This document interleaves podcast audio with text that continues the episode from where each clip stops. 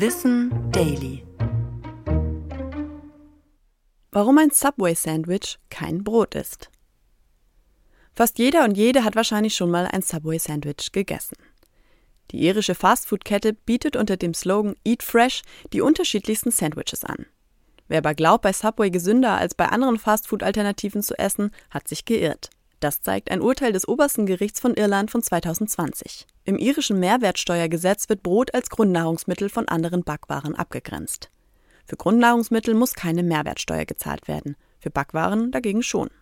Das Unternehmen Bookfinders hinter Subway behauptete beharrlich, dass die Sandwiches ein Grundnahrungsmittel seien. Über zehn Jahre versuchten sie mit dieser Argumentation, die bereits gezahlten Steuern zurückzubekommen.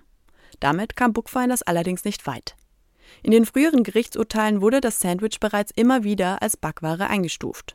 Subway wollte sich damit aber nicht zufrieden geben und legte mehrmals Berufung ein, bis der Fall vor das oberste Gericht ging. Die obersten Richterinnen entschieden aber ebenfalls, dass es sich bei den Subway-Sandwiches eher um Gebäck oder Süßwaren handelt. Ihr Urteil begründeten sie damit, dass in Grundnahrungsmitteln nur 2% Zucker im Verhältnis zum Mehl im Teig erlaubt seien.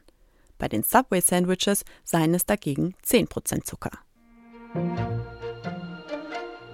Das war Wissen Daily. Produziert von mir, Anna Germeck, für Schönlein Media.